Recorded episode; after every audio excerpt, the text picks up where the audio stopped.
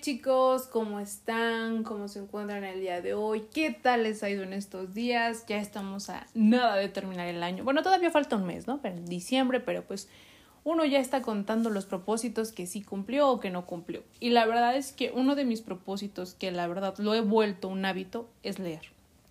A mí me gusta mucho devorar libros, trato de leer al menos uno al mes, si me es posible y el tiempo me lo permite, dos libros. Pero los libros que yo elijo, eh, trato de invertir en la parte de mi crecimiento personal y también el aprender a tener un equilibrio entre mi vida profesional y todas las actividades que yo hago alrededor y también ampliar mi conocimiento, ¿por qué no?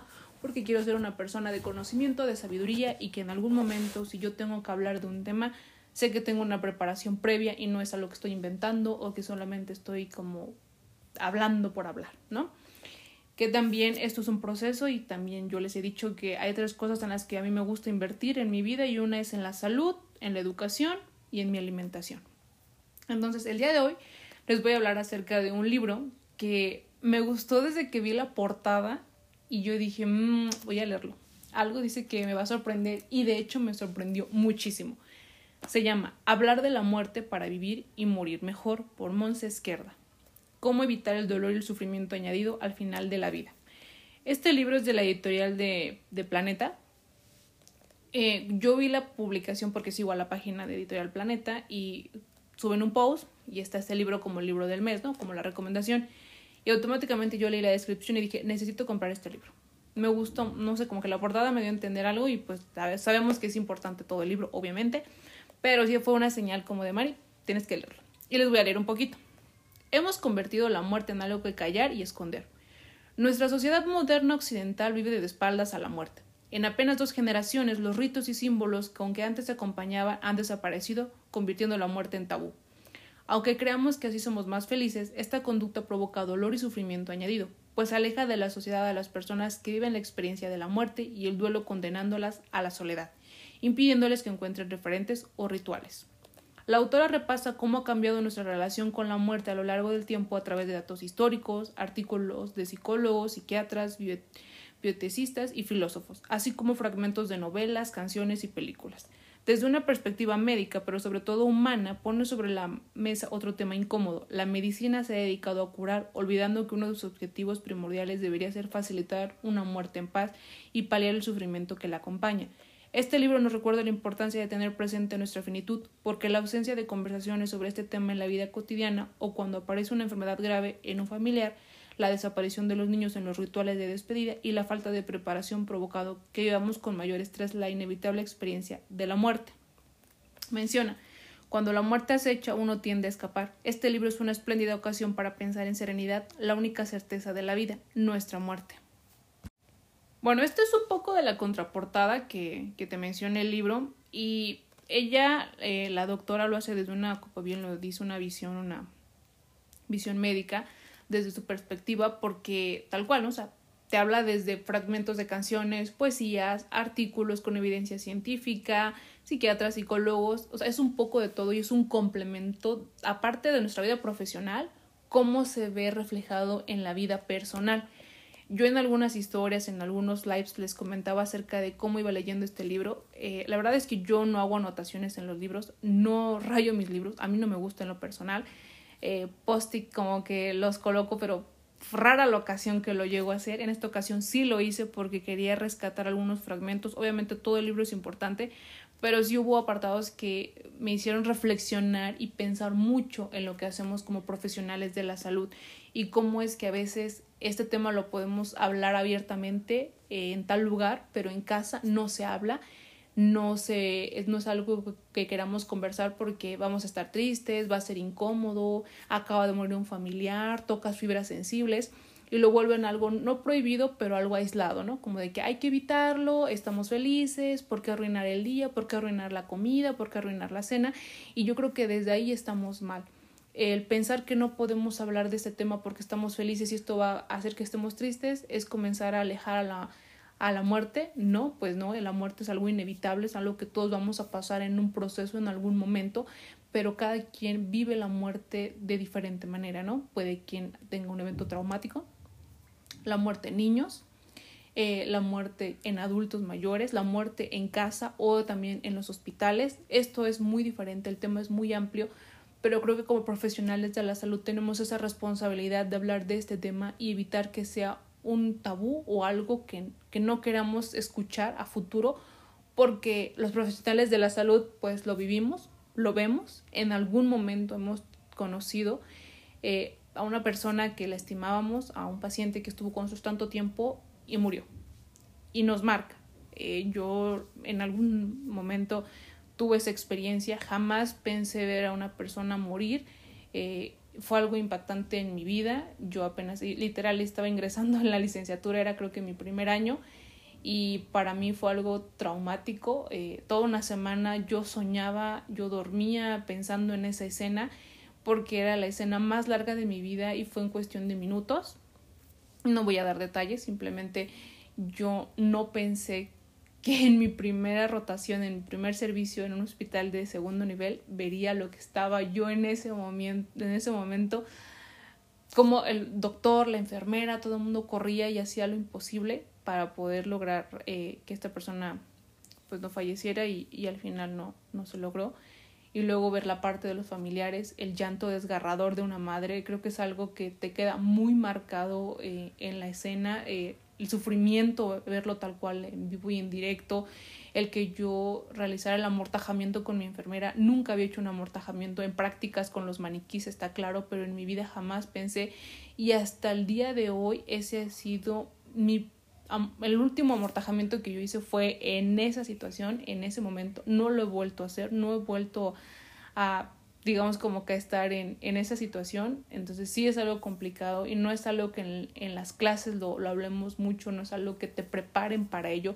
Como estudiante a veces te dicen esto, pero tú sabes que cuando vas a, las, a, los, a los campos clínicos, a la práctica, al servicio, pues es muy diferente el escenario es la vida real, ¿no? Ya no estamos jugando con maniquís, ya no estamos practicando entre nosotros, ya no estamos haciendo como todavía la parte de bromas, de que sí, que no, es real. Entonces hay que ser muy conscientes, hay que ser también muy cuidadosos en lo que decimos y también el cómo decimos las cosas. Yo no soy experta en el tema, eh, les voy a ser sincera, en algún momento tomé una optativa de cuidados paliativos He leído, yo creo que considero poco del tema, también no les digo que soy una experta, no he tomado un diplomado, no he tomado un curso como tal, simplemente es una opinión que yo tengo respecto al libro, se los dejo así como que muy claros, no crean que yo soy o tengo la verdad absoluta, pero es, a lo que yo pienso, que yo opino, que yo entendí en lo que leí. Y también les voy a mencionar algunos fragmentos porque sí es un libro que creo que muchos deberíamos leer y la verdad, siendo sincera, creo que nos faltaría un libro desde nuestra visión de enfermería, porque esta es una visión médica. Creo que también hay muchas semejanzas porque estamos en esta área, en este ámbito, pero es muy diferente el cómo ve el médico la muerte a cómo lo ve una enfermera un enfermero. Eh, no les digo que sea súper diferente, pero yo creo que la visión respecto a lo que hacemos nosotros y a lo que hacen ellos, pero aún así les digo, es una opinión simplemente, un comentario, ustedes tomen lo bueno, lo que no, no pasa nada, cada quien tiene un criterio propio y una opinión propia al momento de una lectura y el cómo lo, lo vemos reflejado en nuestra vida. Les voy a leer un poco acerca de la autora, y es que Mons Esquerde es licenciada en Medicina y Cirugía, especialista en Pediatría, licenciada en Psicóloga, doctora en Medicina y tiene un máster en Bioética y Derecho, además de su actividad como médico pediatra en salud infantil en St. John de Deu, en Leila. Es directora general del Instituto Borja de Bioética y también es profesora asociada de bioética en la Facultad de Medicina de la Universidad de Leila, cofundadora y voluntaria de la asociación Groups eh, Accompany al Dol de Leila y es coautora del libro El niño ante la muerte del 2012. Espero haya pronunciado bien, si no, pues también no me juzguen chicos, te ando en esto poco a poco. Y les voy a leer acerca del índice que contiene este libro. Y es que hay temas como la muerte natural, hablar de la muerte ayuda a vivir mejor, hablar de la muerte para morir mejor, morir en paz, un objetivo y una prioridad en medicina, el dolor del duelo, acompañar el duelo de los niños y los profesionales preparados para acompañar a morir. Yo creo que fue uno de los temas, bueno, de los capítulos que más como que dije, tienen mucha razón en esto. Yo creo que como profesionales de la salud nos preparan para ciertos temas, para ciertas intervenciones, pero creo que para la muerte no es algo que nos hayan dado una clase o nos digan cómo actuar y, y qué decir, ¿no? Y también agrega un, capítulo acerca de lo que pasó en, la pandemia, en, en el COVID-19 y el cómo muchas personas no lograron despedirse de su familiar.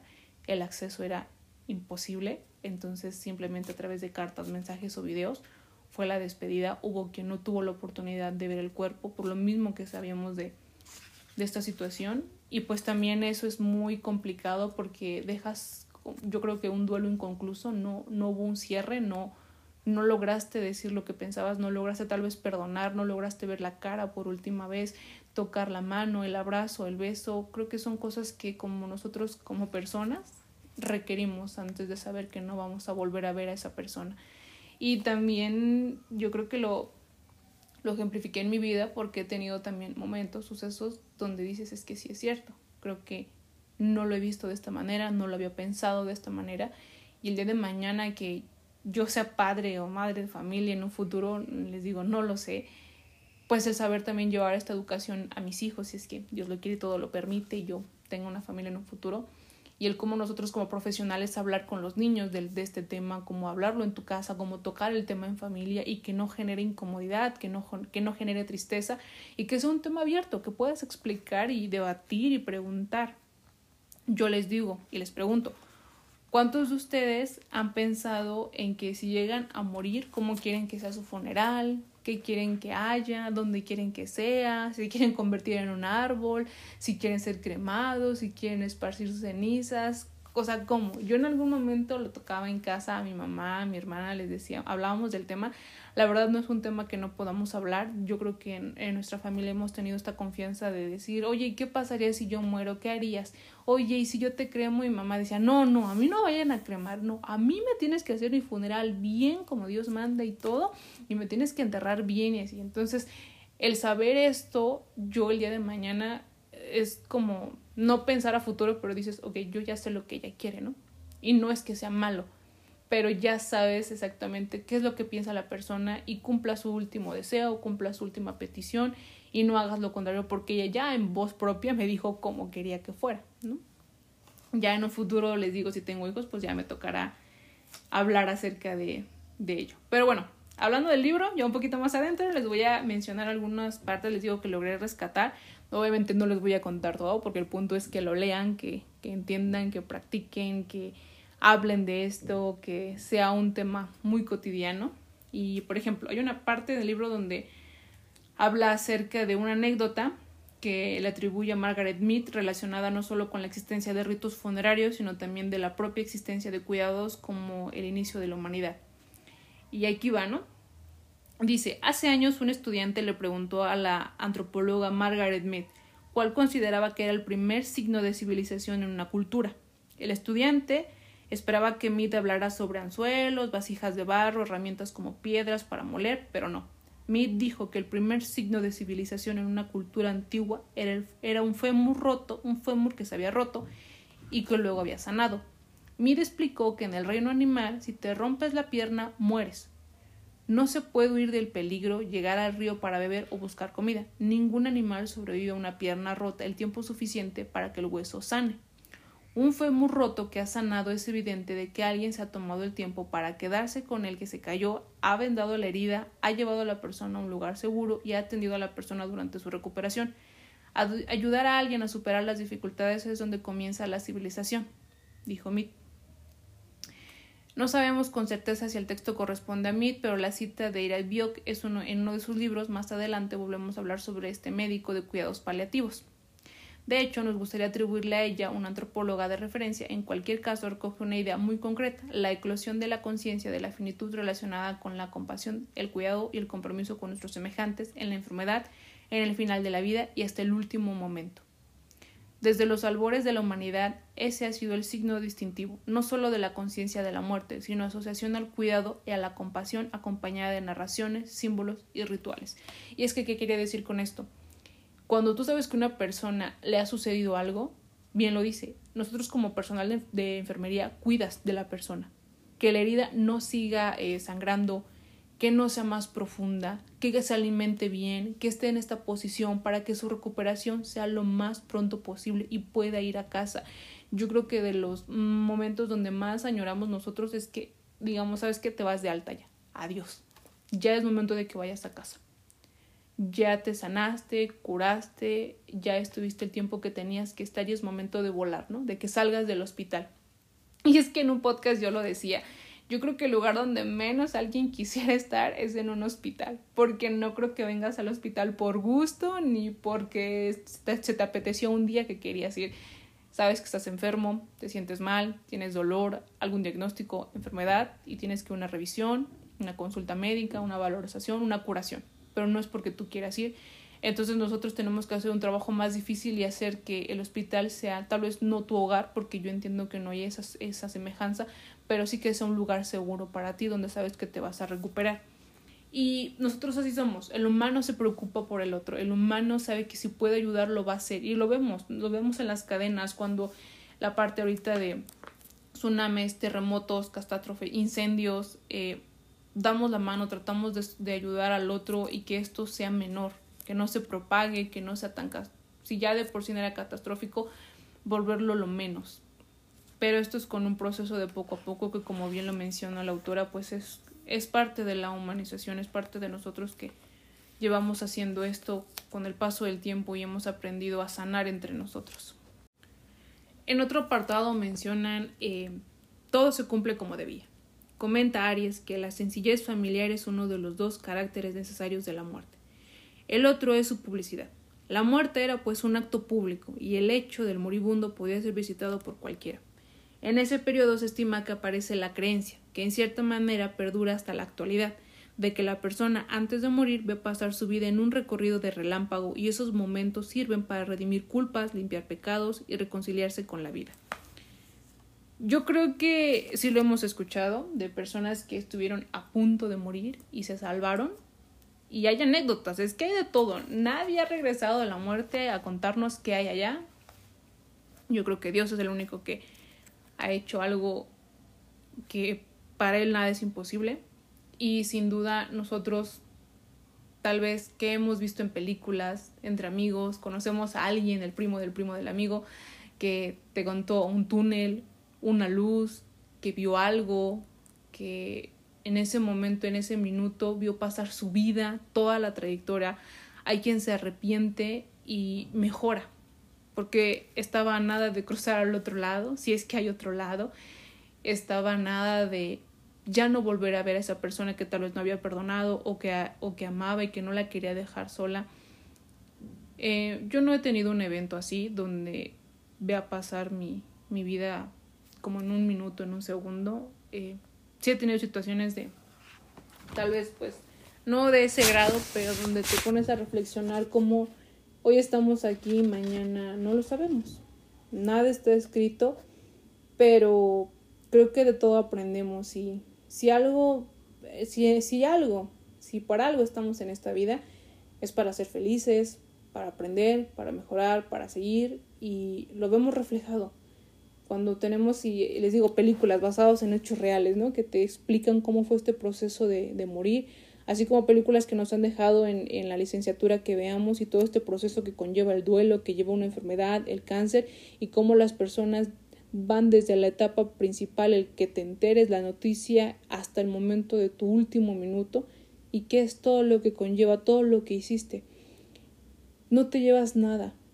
No hay nada en este mundo que te puedas llevar que sea objeto para ti. Y, más adelante les voy a leer un, una frase que, que les dijo Alejandro Magno, que es un personaje que yo admiro muchísimo, que me encantó que apareciera en el libro, que es muy cierta y creo que es algo que muchos no pensamos antes de que llegue a suceder, porque estamos tan adentrados en nuestra vida, en el estrés, en la continuidad, el cómo tenemos que ir de, un lugar a otro, el, los, los problemas que tenemos, el trabajo, todo lo que conlleva que no nos detenemos un momento a respirar y a pensar en nosotros por cinco minutos qué necesito y qué quiero ahorita.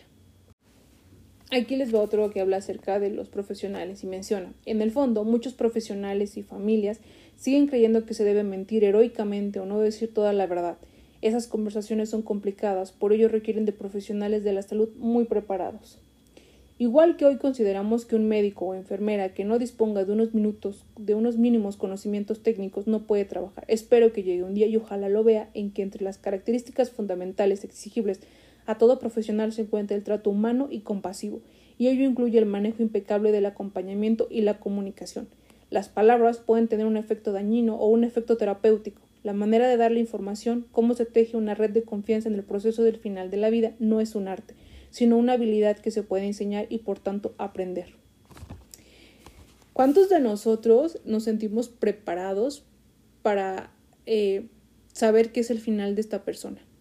Una vez que el médico les da el diagnóstico a, los familiares o a, la persona de que ya no se puede hacer nada más, eh, que los minutos, las horas están contadas y al final el médico se retira, da condolencias o palabras y, y tú te quedas ahí y la persona está en shock posiblemente o ya lo sabía y simplemente necesitaba que le dijeran la verdad ¿Qué sigue?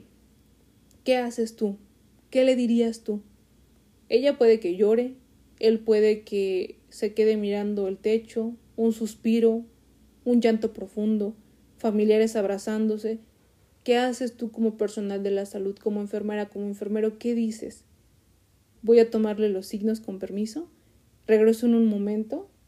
Les digo, son cosas que a veces no nos preparan. Yo también, sinceramente, yo no sabría cómo reaccionar en un escenario así no sabría qué decir porque creo que yo soy de las personas que como que me contagio en ese aspecto de que si tú lloras yo también lloro y si yo te veo triste como que voy a preocupar qué te pasó, ¿no? O qué tienes.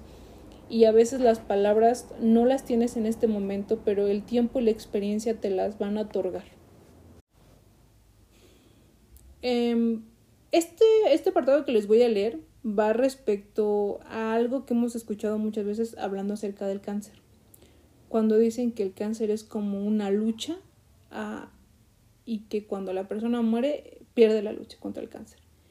Es una frase bien importante y yo no me había puesto a reflexionarla hasta que leí este apartado que menciona. Está un poquito largo, pero les voy a decir, ¿no? El lenguaje también importa, por lo que es importante ser conscientes de las palabras que utilizamos, pues estas nos definen y nos proporcionan un marco. Es lo que les decía, chicos, es muy importante la palabra de verdad que tú digas y cómo la digas.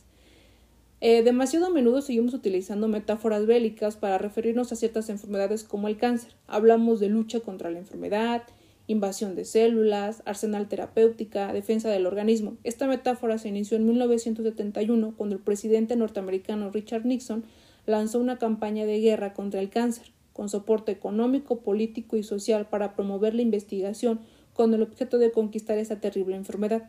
En cierta manera, la campaña de comunicación mostraba una forma concreta de ver la enfermedad. Pocos años después, en 1975, la escritora Susan Stunk fue diagnosticada de un cáncer de mama avanzado. Durante sus ingresos y tratamientos se dio cuenta de que este lenguaje lo había impregnado todo. Así lo escribió en su libro La enfermedad y sus metáforas. Según la escritora, la forma de referirse a la enfermedad contribuye a estigmatizarla, esconderla y de alguna forma obligar a responder ante ella, por tanto, a menudo esta metáfora de lucha condiciona la respuesta esperada de los pacientes, pues ante una batalla debe lucharse hasta el final. Y se les dio a no rendirse. Esta forma de hablar va más allá del tratamiento o de la manera de concebir la enfermedad y acostumbrar a asociarse a un estilo de afrontamiento determinado en el que a menudo se fomenta el pensar en positivo, ser fuerte, no deprimirse o no hundirse. Otra de las metáforas utilizadas más dañinas consiste en relacionar la aparición de una enfermedad con conflictos emocionales o traumas no resueltos. En este momento no hay estudios concluyentes que muestren que un estilo de afrontamiento determinado como el de la lucha mejore un pronóstico, y aunque con el peso emocional es importante en nuestra vida, relacionarlo con la aparición de una patología es dañino y cruel. Estas metáforas bélicas o emocionales cargan parte de la culpa o de la resolución sobre la persona, como si pudiera controlar la enfermedad. Si un cáncer avanza, no depende de que la persona no haya luchado lo suficiente, que esté fracasando en la batalla o que no haya resuelto sus conflictos emocionales. La persona con una enfermedad que avanza y genera más metástasis, además de la dolencia, puede tener que cargar con la sensación de que ha perdido, y con el peso de la derrota, este lenguaje responsabiliza a las personas de un resultado que en general no depende de ellos es de verdad, escuchen lo que acabo de leer, porque cuando yo leí esto dije, es que sí es cierto. ¿Cuántos de nosotros no hemos pensado, ay, la lucha contra el cáncer, perdió la lucha, es que debe ser fuerte, es que debe ser guerrero, todos los días está luchando contra esta enfermedad, Dios mío. Y cuando leí esto dije, es que sí es cierto. nosotros estamos pensando en esa lucha, pero nosotros no tenemos el cáncer. El cáncer, las células que están en el cuerpo no van a decir, ay, como hoy está luchando, ya voy a reducir la, metástasis, ¿no? Ya no voy a comenzar a invadir otros órganos. Las células es algo que no podemos controlar, es la unidad funcional del cuerpo humano, estamos invadidos de ella. Imagina la carga emocional que tiene esta mujer, este hombre, este niño, esta niña, que nosotros les estemos recordando que son guerreros, que están luchando y que todos los días tienen que luchar y si llega a suceder la muerte, entonces ya perdieron la lucha.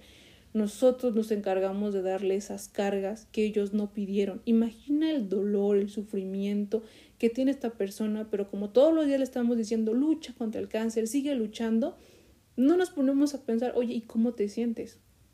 ¿Cómo te duele hoy? ¿Qué tanto te duele hoy?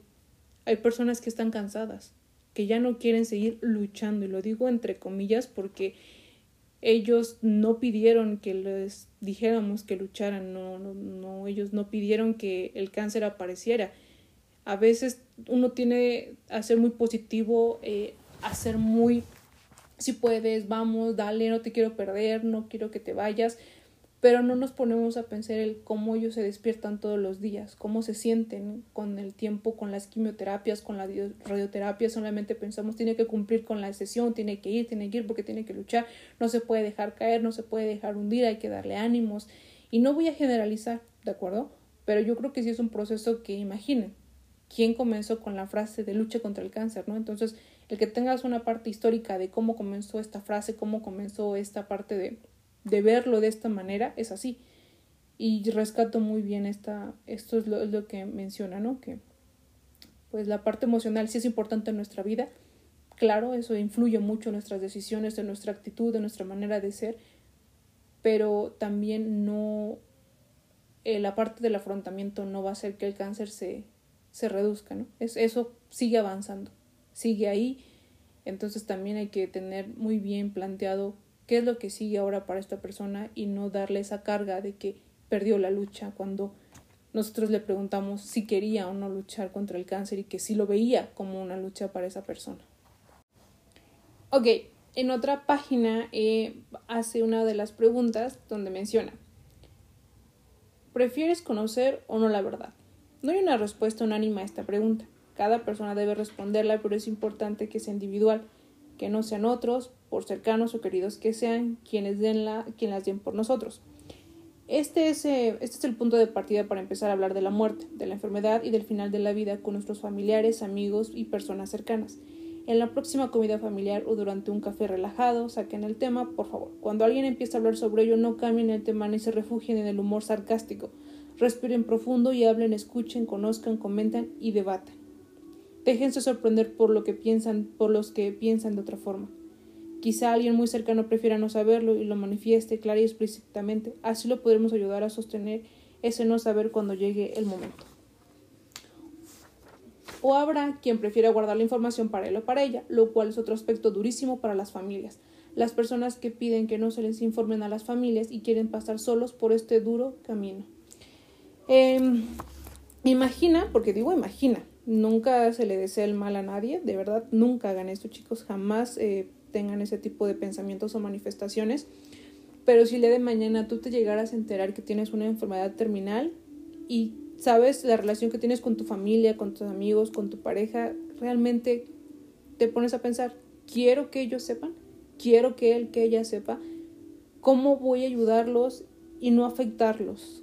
¿Será prudente contarles? Espero una situación, un evento y después les platico y que ahorita todo sea felicidad, es algo muy duro, muy duro y por eso yo les decía que no podemos exigir todo y no podemos exigir siempre que la persona sea fuerte, sea valiente, porque hay momentos donde te sientes destruido y no quieres absolutamente saber nada, ni que te den, ni que te expliquen, ni que te cuenten, solo quieres estar en paz con tus pensamientos y saber qué es el próximo paso a seguir.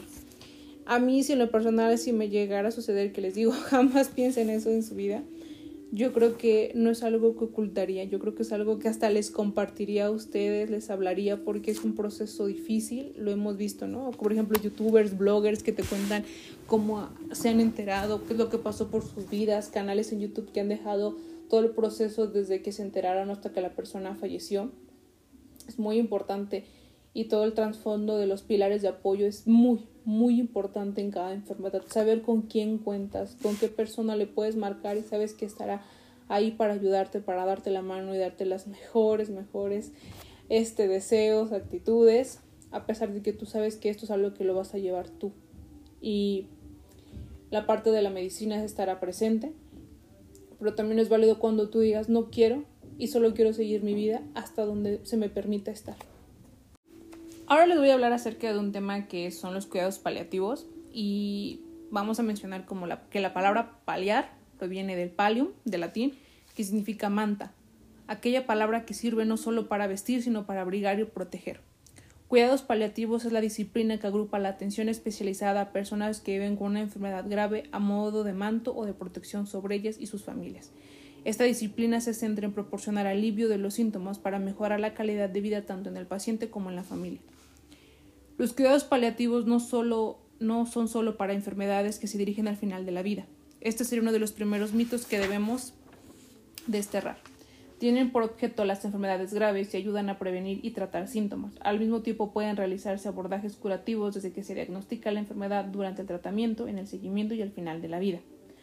Y yo creo que qué bueno que lo menciona el libro, porque a veces cuidados paliativos lo asociamos a que la persona ya no va a morir o a fallecer, esté en sus últimos momentos, sus últimas horas.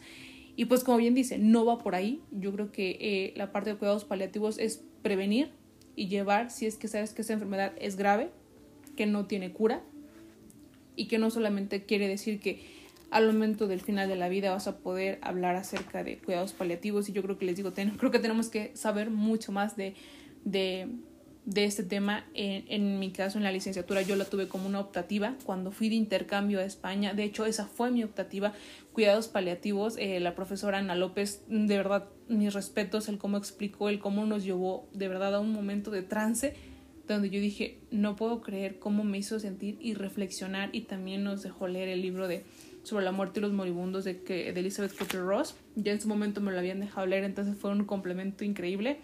Y ver la parte de una visión, digamos, allá en Europa, el cómo ven los cuidados paliativos y cómo nosotros como eh, en, en, este continente pues tenemos esa visión diferente, ¿no? Sobre el dolor, sobre la muerte.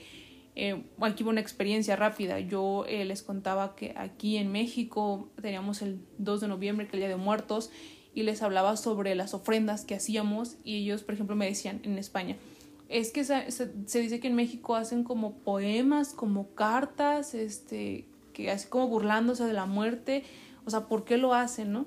Y yo les decía, no, eh, se llaman calaveritas literarias.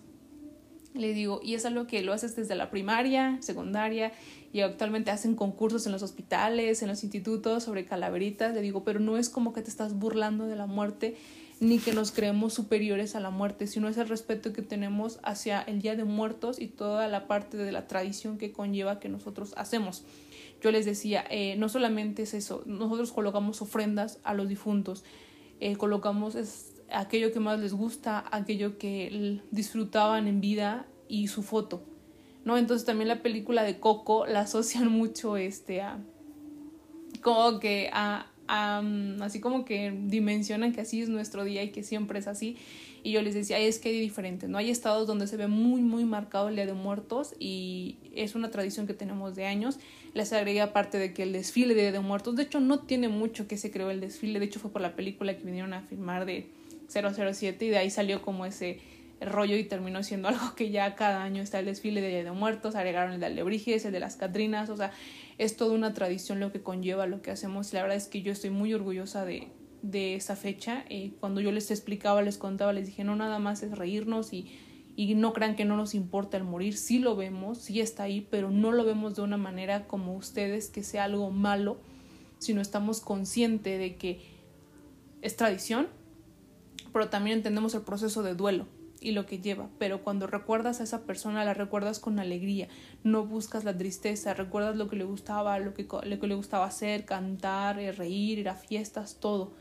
Es un contexto mucho más profundo y la verdad es que yo estoy muy orgullosa de, de verdad de nuestras tradiciones porque cuando yo les platicaba, ellos se quedaban como en shock de wow, o sea, ¿en serio hace eso? Eso hacen, o sea, se maquillan, se pintan, salen, digo, exactamente, no vamos por la, no voy a generalizar, pero no somos tanto como de fiestas ni Halloween, o sea, puede que haya parte del, del país que sí lo haga, ciertos lugares donde es normal entre edades, pero esa tradición nunca se va a perder y va a estar siempre presente y es pues todo un, todo un ritual en nuestro país. Hay otra parte también donde mencionan eh, sobre ciertas conferencias que dan las personas. No sé si ubican eh, las conferencias de TED, que a mí me gustan mucho, yo soy muy fan de escucharlas. Y en una de ellas hablan sobre Chris Machetz, te digo, no sé si se pronuncia así, pero pues así, así, mi, así le digo, así lo leí, que es un médico cirujano noruego. Y en una interesante conferencia de TED desglosa una serie de preguntas que deberíamos hacernos antes, ante los nuevos tratamientos, no solo en el final de la vida. Esas preguntas pueden ayudar a guiar a pacientes, familias y médicos. Es decir, ¿Es realmente necesario? ¿Cuáles son los riesgos? ¿Hay otras opciones? ¿Qué pasa si no hago nada? Estas preguntas que menciona este médico son respecto a cuando les dan el diagnóstico de que saben que esta persona tiene tal enfermedad, tiene tal cáncer, eh, son últimos momentos, últimos meses, y es cuando uno se... Primero yo creo que es la parte de la reacción del shock, ¿no? O sea, ¿por qué a mí? ¿Por qué yo? ¿En qué momento sucedió? ¿Cómo pasó? ¿Cómo es que no me di cuenta? Pero cuando ya avanzamos y te comienzan la parte de médica, darte tratamientos, opciones, eh, radioterapia, quimioterapia, todo lo que está a su disposición para ayudarnos a mejorar, realmente la persona pues se puede preguntar esto. ¿Sí será necesario? Y si tomo quimioterapia, radio, se me va a caer el cabello. Puede tener náuseas. Voy a perder esto. ¿Qué otras opciones puedo tener? ¿Y ahora qué pasa si no las quiero? Si quiero seguir mi vida. Eh, ella bien, la escritora dice, en medicina les enseñan a salvar vidas, ¿no? Ese es su objetivo, salvar, salvar a costa de todo. Ese es su, para lo que estudiaron. Pero ¿qué pasa cuando la persona no quiere que la salves?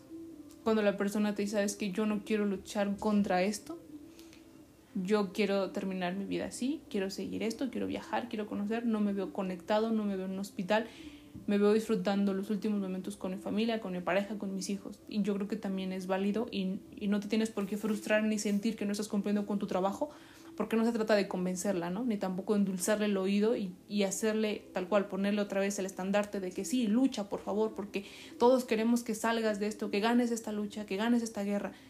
Y las necesidades de la persona, ¿dónde quedan? ¿Dónde realmente está la parte de tu juicio clínico que le preguntes? Bueno, en caso de que usted no quiera, puede hacer esto o puede haber lo otro. Y ahora también hay una parte, les digo, donde habla acerca de, de los niños, de la parte del duelo y, y es difícil. Yo no he tenido esta experiencia en pediatría, en neonatos, pero yo creo que los amigos que he conocido y que me han contado, pues se les hace totalmente el nudo, hacen un suspiro, eh, antes, después, es un proceso difícil, es algo que no pensaron llegar a ver, es algo que no dimensionaron y yo creo que los quienes son padres de familia es aún pues todavía la parte de no te imaginas un mundo sin tu hijo, sin tu hija, que es lo más preciado. Y en el libro mencionan a referencia a un capítulo de New Amsterdam, no sé si ustedes han visto esa serie, de hecho que está creo que en Netflix, no recuerdo si ya está o no. Yo me aventé la primera temporada, me gustó mucho, la verdad sí es una serie que puedo recomendar, que puedo rescatar y menciona a la autora. En la serie de New Amsterdam hay una preciosa escena en que la oncóloga le explica la muerte a una niñita. Previamente la doctora había informado a los padres y les había comentado que ellos hablarán con su hija, pero cuando regresan desesperados porque su hija pregunta, la oncóloga afronta la situación, explica tranquilamente a la niña que morir es ir a otro lugar, a un sitio donde sus padres ya no pueden acompañarla, pero que sin embargo siempre estarán pensando en ella. La escena finaliza con la doctora subiendo a la azotea y buscando un sitio tranquilo para recuperarse. Dar espacio, abrir puertas a las preguntas y sobre todo al acompañamiento. Algunas preguntas no requieren respuesta sino acompañamiento, pero si no afloran no podrán ser acompañadas. Por eso es imprescindible generar contextos que faciliten la comunicación para que los niños con enfermedades graves o terminales puedan expresar sus dudas, miedos y expectativas. Se puede hablar de la muerte, se podrá responder a las necesidades del niño, eh, les digo, imaginen, porque literal estamos imaginando. Yo no sé si alguno de ustedes que esté escuchando este episodio pasó por eso, yo creo que sabrá, entenderá y tendrá otra opinión y está, está muy bien. pero yo les digo imaginen porque en mi situación lo estoy visualizando así, no, no he pasado por un proceso, por una situación, pero si a un adulto le es difícil saber, imagina a un niño cómo le das la noticia de que ya no va a continuar, que ya no tendrá ese, ese partido de fútbol, esos 15 años, esa graduación. Lo, lo, voy a, lo voy a un contexto más grande porque cuando tú tienes cierta edad ya sabes que pasaste por ciertos momentos de tu vida que agradeces y otros que pues no quisieras repetir, pero ya los tuviste, para bien o para mal, ahí están y es experiencia de tu vida. Pero si yo te dijera que ya no va a haber más, si yo te digo el día de mañana, hoy ya no, solo haz lo que tengas que hacer porque quién sabe mañana si suceda o no. Y para un niño, yo creo que en las experiencias que he escuchado de doctores, enfermeras, profesionales de la salud, los niños son muy inteligentes, los niños entienden mejor que un adulto, los niños no les da miedo preguntar, no les da pena hablar de la muerte, no les causa conflicto el saber que ya no estarán, sino al contrario, se quedan más preocupados por sus padres, de qué va a pasar con ellos el día de mañana que yo no esté, que no me encuentren, que vean mis cosas, que no se olviden de mí. Debe ser fuerte. Les digo, yo no soy eh, madre de familia, pero sin duda tengo colegas, compañeros, y cuando tocábamos el tema en clase, pues era como de, no, o yo no me imagino un mundo sin mi hijo, sin hija. Es el tesoro más preciado de una familia. Y el que se enfrenten a enfermedades, a hospitales, a tratamientos, a clínicas, a procedimientos donde su hijo está totalmente invadido de de catéteres, de soluciones, de quimio y ver que no está haciendo lo que, entre comillas, un niño normal tendría que estar haciendo y dónde está pasando Navidad, dónde está pasando Día de Reyes, dónde están sus vacaciones, los sueños que él quería cumplir, las expectativas, si el de grande quería ser doctor, si quería ser ingeniero, si quería ser abogada, si quería ser chef, todo, pues pone pausa sí se me hace un tema muy difícil de hablar, se me hace un tema muy complicado. Eh, siento que no tengo la preparación que, que, debería para poder dar como una recomendación o, o ver y poder explicarte qué, qué, hacer en una situación así. Ya que sí voy a terminar este episodio, eh, y hay una parte que, que, me gustó mucho que leí de un autor que se llama Haruki Murakami. En algún momento ya he leído varios libros de él. Eh, soy fan, sí me gustan mucho. No sé si han tenido la oportunidad de, de leer a Haruki. Sin duda, aviéntense un libro de él, son muy buenos, pero él describe en su Kafta eh, algo que creo que se, es una, como que se ejemplifica muy bien en lo que conlleva la parte del duelo. Y menciona, a veces el destino se parece a una pequeña tempestad de arena que cambia de dirección sin cesar. Tú cambias de rumbo intentando evitarla, y entonces la tormenta también cambia de dirección siguiéndote a ti tú vuelves a cambiar de rumbo y la tormenta vuelve a cambiar de dirección como antes, y esto se repite una y otra vez, como una danza macabra con la muerte antes del amanecer. Y la razón es que la tormenta no es algo que venga de lejos y que no guarde relación contigo. Esta tormenta, en definitiva, eres tú. Es algo que se encuentra en tu interior. Lo único que puedes hacer es resignarte, meterte en ella de cabeza, taparte con fuerza los ojos y orejas para que no se te llene de arena e ir atravesándola paso a paso y en su interior no hay sol, ni luna, ni dirección. A veces ni siquiera existe el tiempo, y cuando la tormenta de arena haya pasado, no comprenderás cómo has logrado cruzarla con vida. No. Ni siquiera estarás seguro de que la tormenta haya cesado de verdad. Pero una cosa quedará clara. La persona que surja de la tormenta no será la misma que entró en ella, y allí y ahí estribado el significado de la tormenta de arena. Creo que, em, bueno, Sigo porque quiero terminar con esto, donde dice, el duelo es como la tormenta que describe Murakami, ese momento caótico en que se pierden los referentes e incluso el norte, las creencias nucleares que hayan entender el mundo. Somos pues el resultado de esa suma de vínculos y duelos. Me encantó mucho cuando leí esta página y eso es cierto. Nosotros vamos a tener momentos muy caóticos en nuestra vida que van a parecer que no tienen salida y que no hay un fin y que nunca van a terminar, porque, como dice, cambias y la tormenta te va a seguir y buscas una salida y la tormenta va a estar ahí, pero esa tormenta ya está dentro de ti. Tú eres el encargado de decidir si afrontas o no la situación y cómo lo vas a hacer y con, la, y con qué decisiones. Pero como reitero, la persona que salga de esa tormenta no va a ser la misma que entró tú estás en constante cambio, estás en constante aprendizaje y vas a ser una persona más fuerte, más resiliente y vas a entender el por qué las cosas pasan porque pasan y por qué tenían que ser así.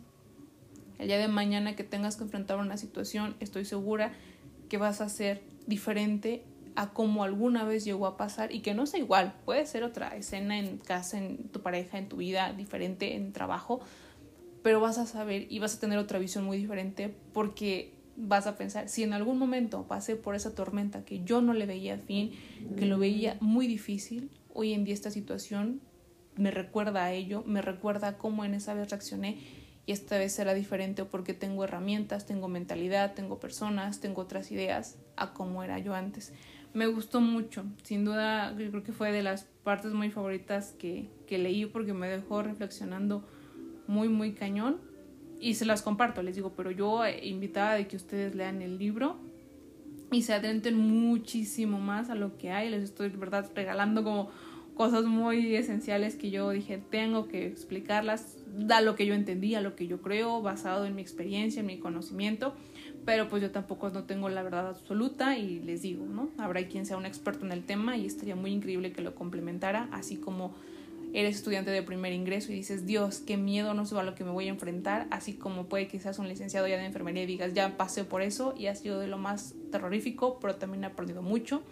Y hoy en día el tema de la muerte es algo que yo puedo hablar y explicar tanto en casa como con los pacientes, las personas que me llegan a preguntar, ¿y qué pasa si muero? ¿Qué pasa si no quiero? ¿Qué pasa si ya no quiero luchar? ¿Qué pasa si mi familia se, se ve preocupada por mí y yo estoy tranquilo? O viceversa, ¿no? Todo puede suceder pero como profesionales tenemos una responsabilidad muy importante con los pacientes, con las personas, al brindar nuestro apoyo, nuestro cuidado y sobre todo darles esa confianza de que nos puedan decir qué quieren, qué necesitan y cómo se sienten. Ya por último, para terminar, eh, lo que les decía en una parte del episodio eh, acerca de Alejandro Magno que hizo, es un relato, la verdad es que me, me gustó mucho y creo que se ejemplifica muy bien en lo que pasa una vez que nosotros pues partimos de este mundo y se los voy a leer porque creo que fue, creo que de mi segunda parte favorita, aparte el de la tormenta, y menciona. Una leyenda que no debe ser demasiado rigurosa ni históricamente cuenta que Alejandro Magno a sus 33 años, hallándose al borde de su repentina muerte, reunió a sus sirvientes y generales y les comunicó sus tres últimos deseos. Primero, quiero que su ataúd fuese llevado en hombros y transportado por los mejores médicos de la época. Segundo, que los tesoros que había conquistado, plata, oro, piedras preciosas, fueran esparcidas por el camino hasta su tumba. Y tercero, que sus manos quedaran balanceándose en el aire fuera del ataúd a la vista de todos. Cuando uno de sus sirvientes, asombrados por tan insólitos deseos, le preguntó a Alejandro cuáles eran las razones, éste explicó Primero, quiero que los demás eminentes médicos carguen mi ataúd para así mostrar que ellos no tienen ante la muerte el poder de curar. Segundo, Quiero que el suelo sea cubierto por mis tesoros para que todos puedan ver los bienes materiales aquí conquistados y aquí permanecen. Y tercero, quiero que mis manos se balanceen al viento para que las personas puedan ver que vinimos con las manos vacías y con las manos vacías partimos, cuando se nos termina el más valioso tesoro que es el tiempo. Todo lo vivido no solo deja una marca, sino que cambia la forma de entender y ver la realidad. Las peticiones atribuidas a Alejandro Magno podrían corresponder a una sabiduría vivida después de una trayectoria corta e intensa marcada por un tiempo convulso. Nuestra vivencia en la pandemia puede cambiar la manera de afrontar la realidad, la vida y la muerte, y quizá habernos dejado también tres intuiciones más que deseos o certezas. La primera, la vida es frágil y efímera, la vida es infinita. A menudo damos por supuesto cosas que solo son suposiciones y a pesar de los enormes avances de la medicina, seguimos expuestos a la enfermedad y seguimos siendo mortales. Memento mori. Comentan los estoicos. Recuerdo que eres mortal y por ello carpe diem. Vive en plenitud, cosecha el día con sentido, con profundidad. Sin duda, eh, me quedo con eso. Tiene mucha razón Alejandro Magno. La medicina da grandes avances, grandes saltos y aún así no hay una cura contra el cáncer no hay curas con ciertas enfermedades, el avance está claro, siglo XXI, y lo vemos, ¿no? Inventos, protocolos, investigaciones, y aún así la muerte es algo que no puedes detener. Es importante saber que lo que tú cosechas el día de hoy va a ser el reflejo de las generaciones que van a venir, ¿no? Si tienes hijos, primos, mamá, papá, hasta tus mascotas, todo lo que tú vas a dejar aquí es un recuerdo de tu trabajo, de las buenas, malas decisiones, de todo lo que hagas y va a permanecer aquí. Y por último, bien lo dice, llegamos al mundo con manos vacías y así nos vamos a ir. Nadie se lleva nada.